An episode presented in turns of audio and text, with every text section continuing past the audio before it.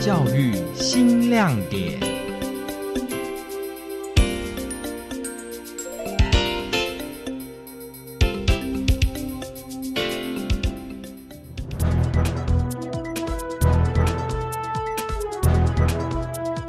各位听众朋友，您好，欢迎收听今天的教育新亮点，我是高雄分台刘怡文。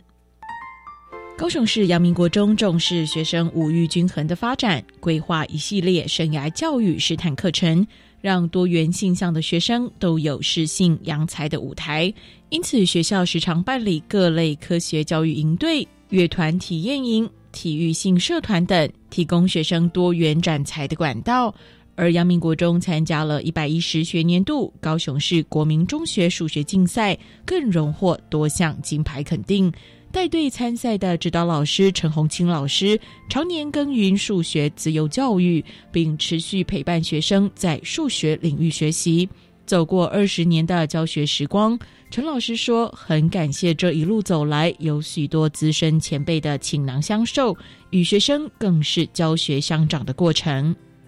资优在这个数学，其实是初任老师的时候，刚好学校的资优班的老师刚好退休了或者转任高中，啊，所以自由班那时候就有那个教师的员额空出来，然后学校就觉得说，哎，我们考进去的时候考的成绩好像还算理想，啊，所以就安排我们去任教资优班，啊，所以在新手老师的时候，哎，就已经就是当资优班的老师。我是觉得学校这个教育环境其实都还。不错，运气个人运气蛮好的，所以就有很多前辈的老师们，他们就会开始带着我们哈，包括学校的那个校长啊、主任，就会跟我们分享怎么去带这些自由的孩子，一边教学一边学习这样子，哎，就这样子慢慢慢慢，这样二十年来就是大概在这一块走过二十个年头，对陈红清老师来说，其实教学也是一个团队合作，遇到课程规划的难题，或是在指导学生的限制。教师之间的相互交流，都是能提升自我与增进职能的有效注意。而陈红清老师在阳明国中也深深体会到这样的校园氛围。来到阳明之后，才发觉说，哇，一个学校里面为了这个自由的孩子，我们开了社社团，好，我们的科学家族国中的社团竟然可以分数学、物理、化学、地球科学、生物，分得很细，大概跟高中差不多了，这非常少见。然后。老师们大家都很有热忱。我记得我刚进来第一年，比如说学生问了一题比较难的数学，然后资深的老师他就会把这个题目印给大家，然后说大家一起来想。哎，在杨敏有这样子，哎，真的这让我觉得哇，好好棒！这种感觉就是是一个好像学习的组织，前辈的老师带着我们大家一起去挑战难题，然后在教学的时候一起讨论说怎么样去带这些孩子。我觉得可能就是我自己待的环境，真的是就是有很多的前辈可以让我们学习，然后在这样的氛围之下，我们就是跟着这个教育的环境，还这样慢慢的成长。然而，对于如何引导自由学生的学习，陈红清老师说：，发掘学生的优势能力，鼓励学生发挥专才，从中探索乐趣，才是真正让自由的孩子们能珍惜自己的天赋，并保有动力的继续成长。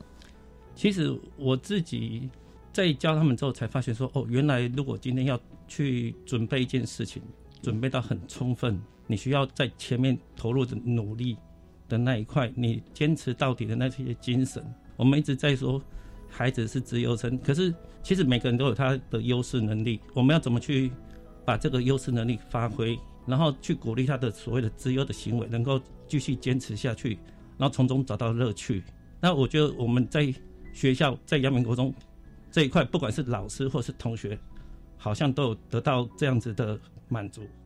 阳明国中为了培养学生多元展才，成立了不同领域的社团，提供学生更精致的学习。对于自由教育的学生，也能符合学习需求，并发挥最大的效益。而能获得数学竞赛金牌肯定，对于参赛的同学来说都相当有成就感。参赛同学之一的曾国明说：“因为他们从国一就开始参加校内的初选，一路跟着学长姐学习，历经三年的磨练，不负师长与同学的寄望，为大家夺下奖牌是很有意义的事情。”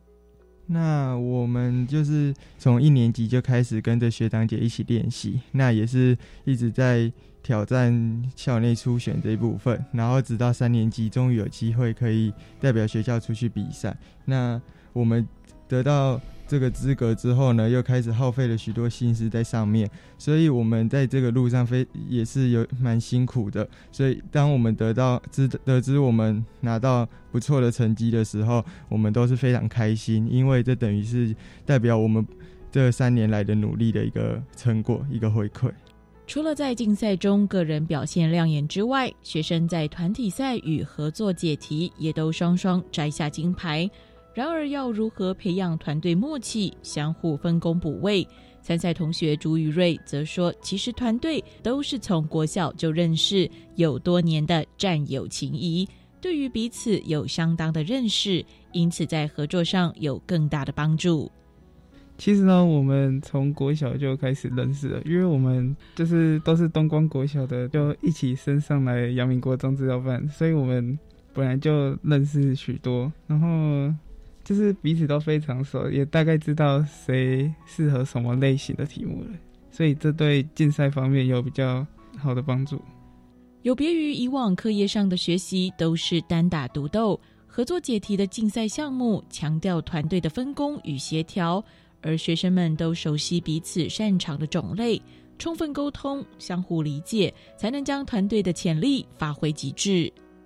那我们在比赛中这合作解题这一部分，我们平常在练习的时候就会特别针对这一块。那我们就依照他赛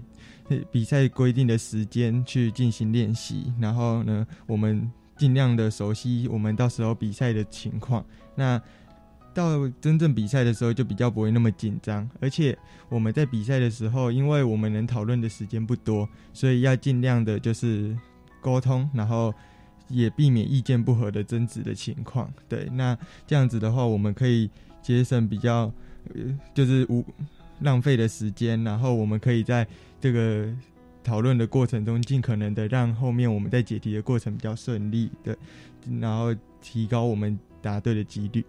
赛前准备与参赛过程固然辛苦，在需要兼顾课业与参赛事务的同时，也需要向父母表达个人的努力与决心。成熟的表达个人意志，善用零碎时间与团队沟通，全力以赴达成目标，让同学们不只是完成一项竞赛，而是对自我要求与学习态度有更大幅的成长。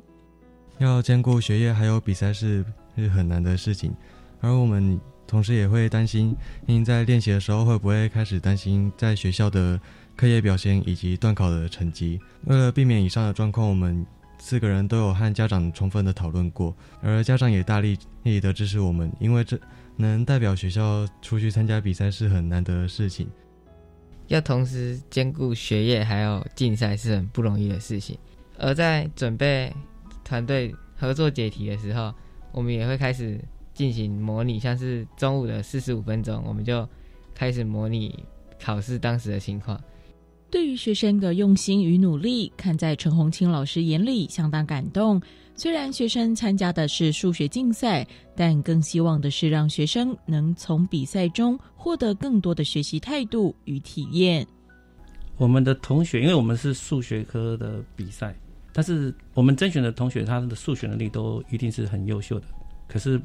他不一定是全才的同学，所以有时候。当我们遇到同学他可能在其他科目是他的弱势的时候，我们就要有一点取舍，就是说我不能只有让孩子顾我的数学科，而且是他们在三年级的时候还有所谓的会考压力，所以我们就要去斟酌，然后有时候要跟导师沟通，或者跟家长沟通，说，哎，孩子在这一段时间，哦，他数学可能是他的主意，但是其他科目我们也是要分配时间，对，然后另外一个就是。孩子们他们都很有荣誉感，他们认为他是代表学学校，而且他是这样过关斩将才取得学校的代表权，所以他们肩负着其他同学的期望，对，所以他们会可能会有我们看不到的压力。那我们能够做的就是说，尽可能让他们有这样比赛的一些经验，像这种东西就是要慢慢的、慢慢的这样子，让他们去习惯比赛的这种氛围，对，然后自己去做调整。感谢听众朋友您今天的收听，教育新亮点，我们下次见。